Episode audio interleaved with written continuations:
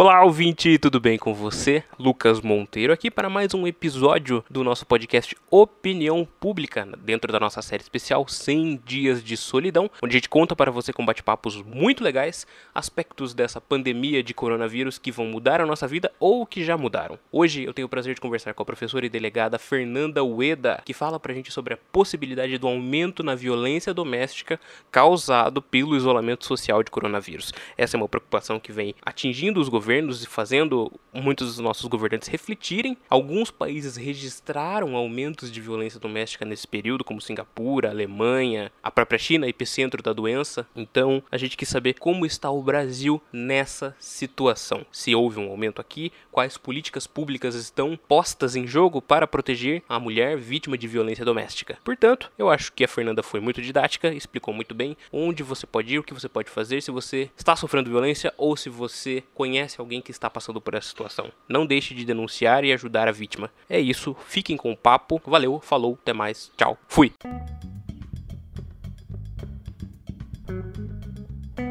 Alô?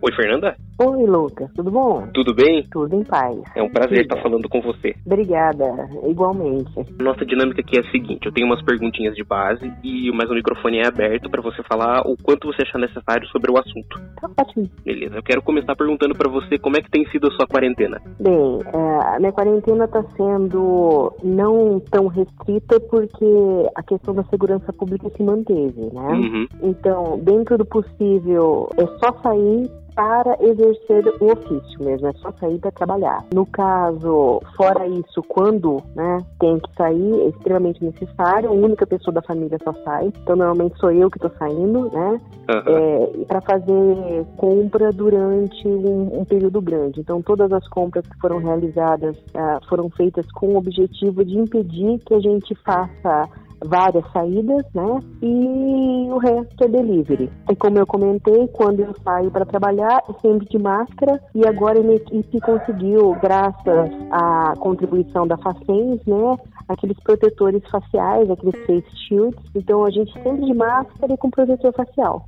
Legal. Então, para a gente começar a entrar aqui mais a fundo na nossa pauta, que é mais especificamente violência doméstica, eu queria saber se você pode explicar pra gente, pro nosso ouvinte, como é o ciclo da violência doméstica, como ela funciona. Então, na realidade, é, a questão da violência doméstica é um pouquinho diferente da criminalidade comum. A gente tem que pontuar que a, a violência doméstica tem como característica ser cíclica, né? É muito difícil você explicar isso para as pessoas, porque existe até, eu diria, um preconceito no que diz respeito violência de gênero. As pessoas sempre, assim, muitas pessoas é, têm essa ideia que, ah, isso nunca aconteceu comigo, é, eu sou mulher e isso é fruto de, sei lá, de um trabalho totalmente ligado a uma falta de autoestima e não é, né? Uhum. Nós já temos vários uh, estudos científicos que comprovam que a diferença da, da violência doméstica ela ter esses altos e baixos, né? E isso faz com que exista uma rotatividade na permanência dessa mulher no ciclo da violência, tanto que o nome é esse mesmo, né? Porque existe um, a gente chama de primeira etapa, né? Ah, ou alguns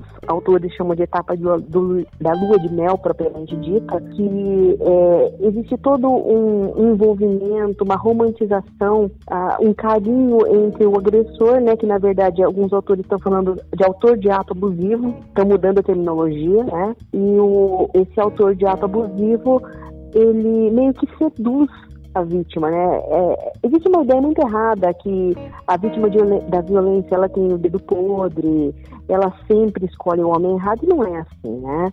Existe uma sedução desse agressor em relação a essa vítima. A, sobe a, a temperatura do relacionamento, né? Todo mundo sabe que eh, tudo que diz respeito ao afeto não é permanente, não é linear e acaba tendo esse aumento da pressão que gera um ato de violência. É, normalmente ele se inicia pequeno, dificilmente ocorre um ato de agressão logo no início, começa com uma agressão verbal, é, uma injúria, passa a ser um ato de contato físico um pouco mais, é, um toque mais, não vou dizer violento, mas um toque mais duro e potencializa a cada novo ciclo. O problema é a terceira fase. A terceira fase, que é a que modifica toda a questão da criminalidade. Porque a terceira fase é a fase do arrependimento. Esse homem pede desculpas, que ele diz que existe uma a inversão de polos. Então, essa mulher que se via de uma forma hipossuficiente, agredida, violada, ela passa a ser importante nessa relação, porque eh, esse agressor diz para essa mulher que ela se torna a pessoa mais importante na vida dele, pede desculpas, se humilha e ela acredita que isso vai mudar. E nesse ponto é, é a virada que faz com que o ciclo novamente se repita. Então, o que seria é, essa violência de gênero, essa violência contra a mulher? É essa questão cíclica, né? A cada vez esse ciclo se renova, é, essa volta acontece de uma forma menos espaçada, cada vez mais rápido esse ato violento volta a acontecer e é, todos os estudos demonstram que ele volta, volta mais rápido e pior, né?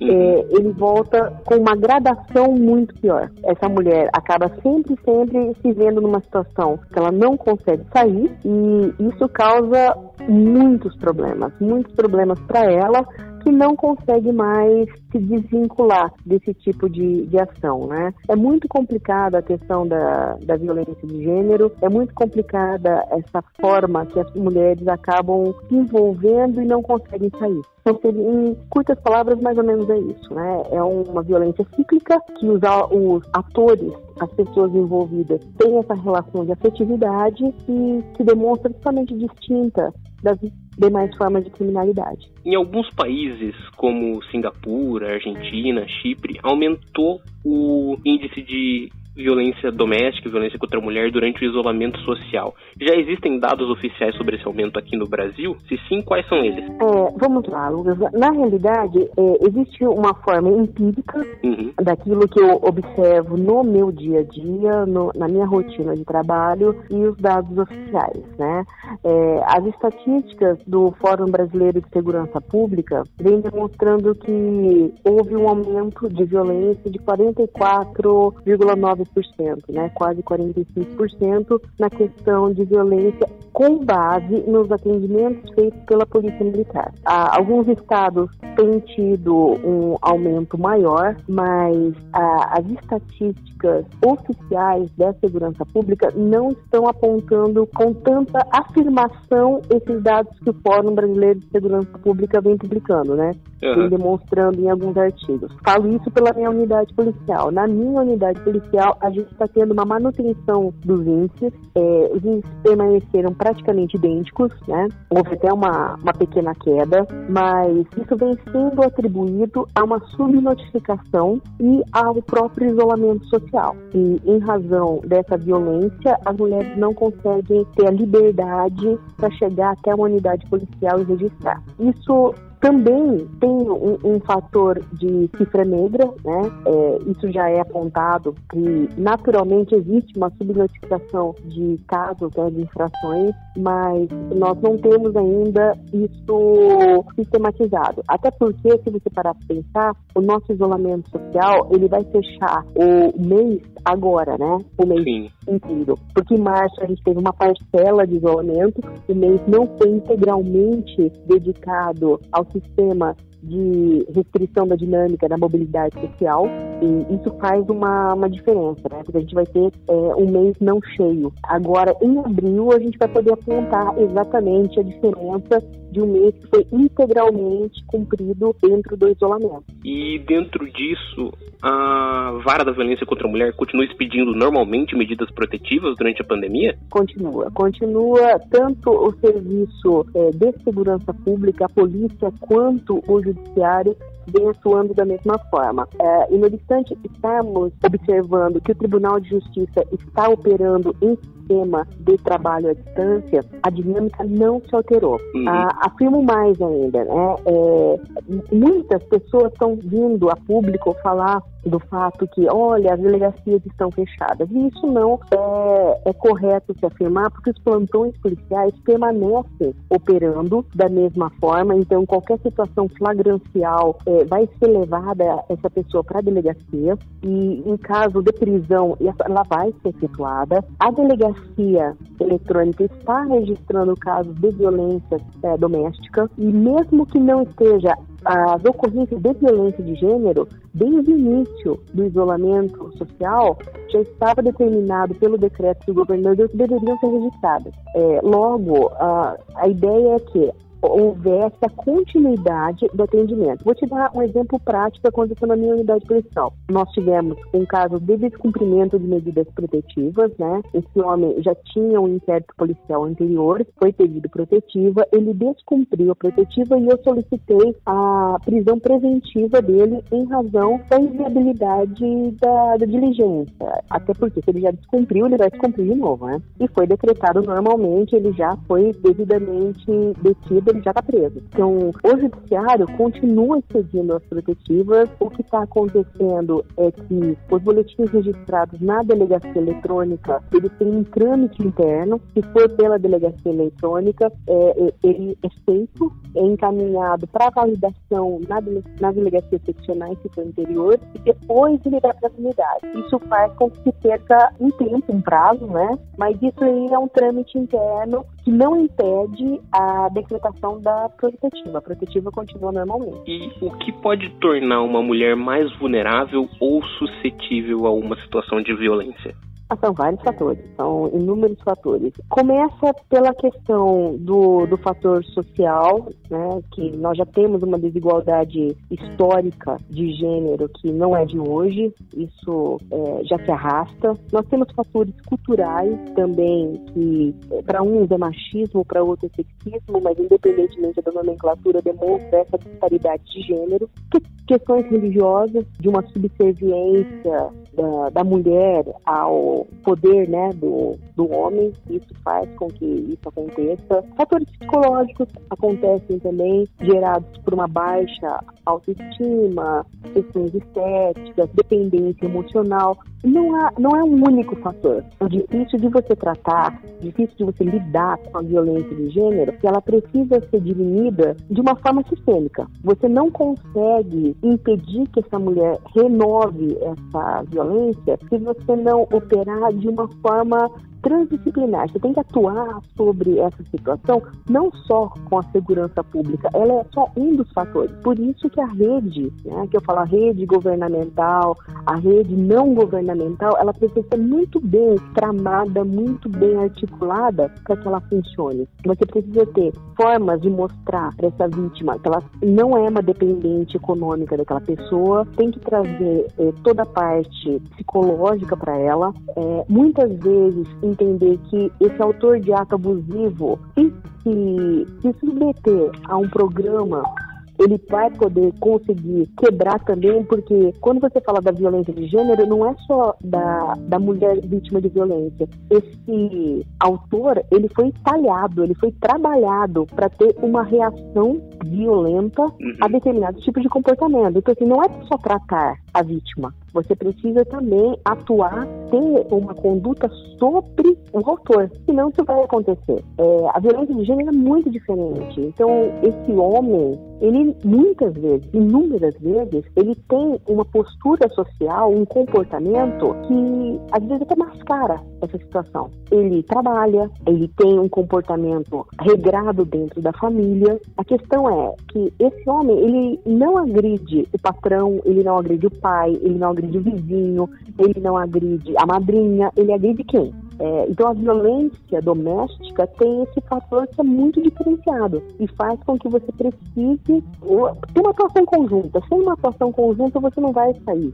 Não é só com segurança pública. Segurança pública é um dos mecanismos, mas ele não é sozinho, né? Você precisa, a, a segurança precisa atuar, mas se valer de outras áreas para conseguir dirimir essa situação. E esse homem que ele já tem características violentas, elas podem ser potencializadas durante esse isolamento social por alguma questão? Podem. Elas podem ser é, potencializadas pelas questões que vêm decorrendo do isolamento, né? Se você verificar hoje, a imprensa divulgou que Datafolha e outros, é, outros organismos ligados a pesquisas têm apontado um aumento da depressão, um aumento da, da solidão, um aumento é, de inúmeros outros aspectos psiquiátricos que podem influenciar. Um, um dos gatilhos muito preocupantes é o uso de drogas e o uso de álcool também. Por favor, eu deixo, gostaria de deixar bem claro que não é o uso de drogas e o uso de álcool que causa violência. Sim. Muito pelo contrário.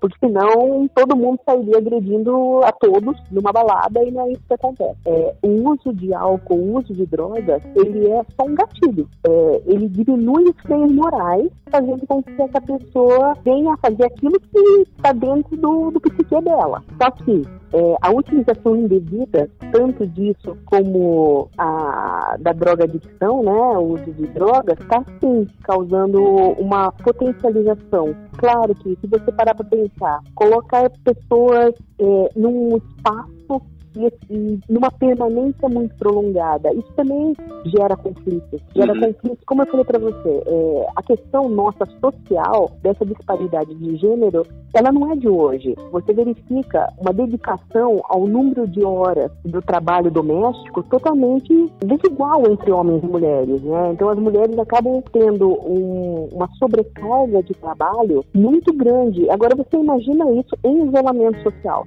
Ah, as pessoas não estão tendo tendo aquele auxílio externo. As crianças não estão indo para a escola. Tudo isso vai gerando um cenário muito mais tenso, né? Muito mais estressante que pode potencializar. São fatores que a gente tem que levar em consideração também para esse aumento, né? Suposto aumento da violência conforme foi informado pelo Fórum Brasileiro de Segurança Pública. É, ele, segundo o Fórum Brasileiro de Segurança Pública, não só aumento de violência doméstica, houve um aumento também de feminicídios é, no país. E isso tudo a gente só vai conseguir mesmo dar um dado concreto quando a gente terminar agora o mês. Certo. E como que a gente fiscaliza esses casos, Fernanda, no momento que as pessoas não podem sair de casa e mais é, os vizinhos podem ter alguma, alguma participação nisso, alguma ajuda numa pessoa que está passando pela situação de violência doméstica? Pode sim. A gente precisa deixar claro que aquele famoso ditado, né, em briga de marido e mulher ninguém mede a colher, é um ditado totalmente fora de propósito. Ah, os vizinhos podem auxiliar sim. Nós temos vários canais de denúncia, tem 190 que vai chamar a Polícia Militar, tem um 181 que é a denúncia né, diretamente no Ministério é, das Mulheres, que coopta, né, que capta todas as denúncias e encaminha para a Polícia Civil, para a Polícia Militar. Uma das formas de colaborar na prova é você gravar. Então, você está ouvindo uma briga, grava essa briga, encaminha isso para os órgãos oficiais. Você, é difícil você parar para pensar, ah, mas eu vou me envolver? É, só que se fosse um roubo, se fosse estupro, se fosse um tráfico de drogas, você talvez se envolveria. Uhum. Então as pessoas precisam parar de, de, se omitir também nessa, nessa ideia de, ah, não, a vítima que se resolva. Não, é super possível. A sociedade precisa colaborar, né? Precisa auxiliar com a, finalidade de diminuir tanto a criminalidade doméstica como qualquer outro tipo de violência que, que existe, né? Os governos, sejam municipal, estadual, federal, têm feito alguma ação para combater a violência doméstica durante a quarentena? No caso do estado de São Paulo, a gente observou várias diretrizes para que deem atendimento prioritário para a violência doméstica. Durante o período de pandemia, estou sendo bem honesta com você, não, vis, não vislumbrei nada voltado diretamente a uma política federal, enquanto não observei nada em âmbito federal né, desde o início da, dessa pandemia. O que a gente vislumbrou é que não é de hoje que nós estamos tendo um, uma desarticulação dos mecanismos de auxílio, né? E, no obstante, nós temos uma ministra que, que diz que há políticas públicas sérias em nível federal, ah, houve um desmonte de todos os comitês e o Comitê das Mulheres também fazia parte né, desse desmonte. Desde o 2019, nós estamos tendo em nível federal um um,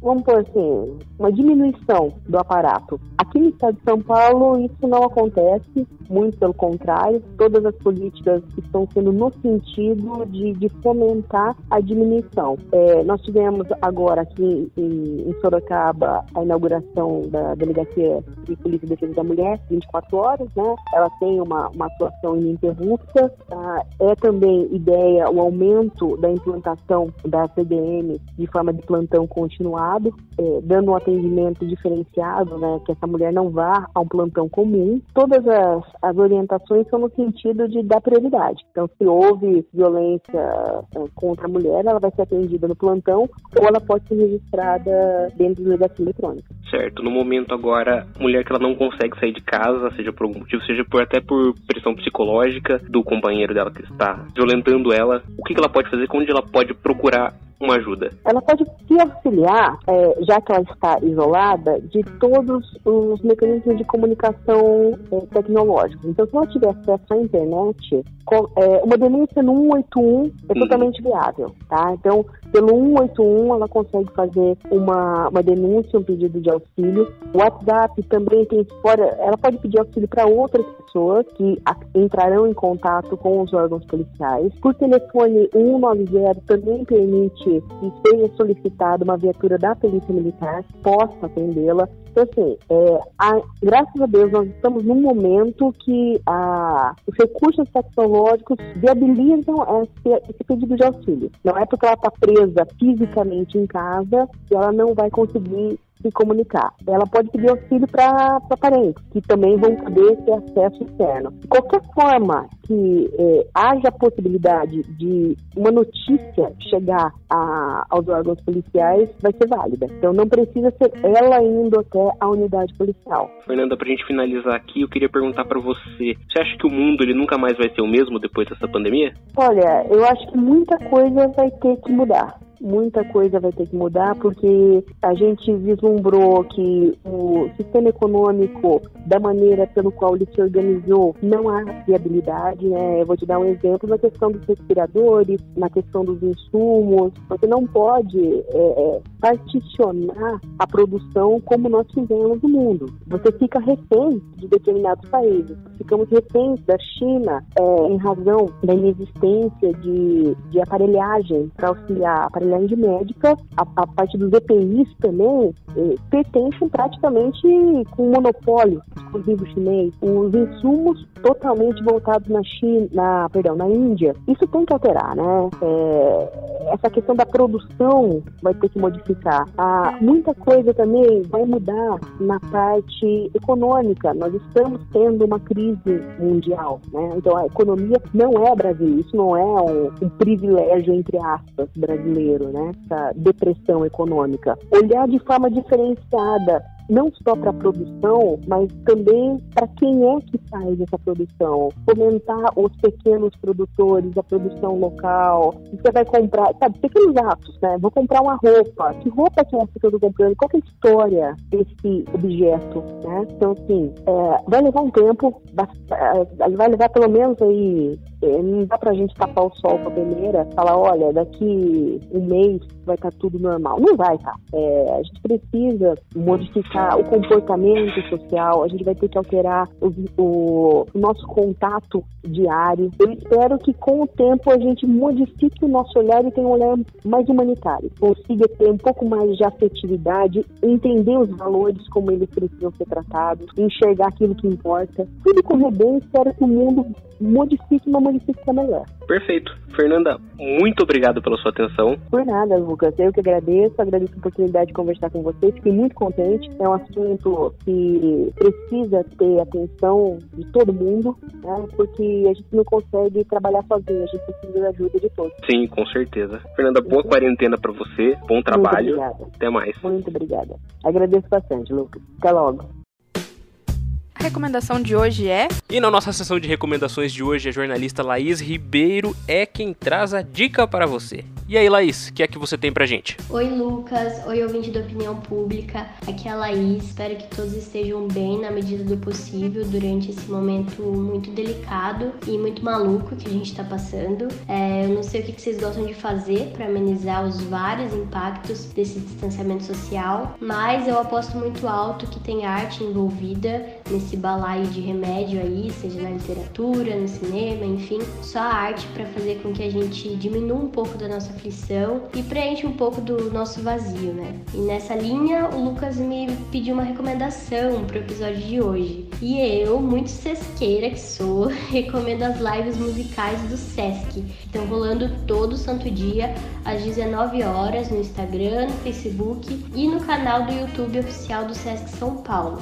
Vários artistas já participaram direto de suas casas: Chico César, Patofu, Zé Cabaleiro, Roberta Sá, Marcela Genesi, Rael, Hamilton de Holanda, para quem curte o instrumental. E ainda tem muito show pela frente. Essa semana mesmo tem a Nelis Assunção, uma cantora paulistana que eu gosto muito. Ela tem um estilo que mescla bossa nova com reggae, afrobeat. Eu tô bem ansiosa pro show dela. E o mais bacana de tudo é que todas as lives têm o QR Code que direciona para uma doação ao programa Mesa Brasil, um programa do SESC de combate à fome e ao desperdício de alimentos, que vem contribuindo bastante aí nessa pandemia para que a população mais carente tenha acesso às refeições de qualidade. E fora as lives, eu também recomendo a plataforma digital do SESC, que está cheia de cursos, documentários e um monte de conteúdo de música, literatura, esporte, dança, todas as áreas de atividades do Sescão para a gente matar a saudade. É só acessar sesc.digital. É isso, quem puder, pelo amor de Deus, fique em casa e vamos torcendo para que a gente se encontre em breve, mais unidos, mais fortes, mais conscientes e cheios de amor. Um beijão. O podcast Opinião Pública fica por aqui. Eu agradeço imensamente a sua audiência, ouvinte, e até o próximo programa, que eu espero que seja amanhã. É isso, valeu, falou, até mais, tchau, fui.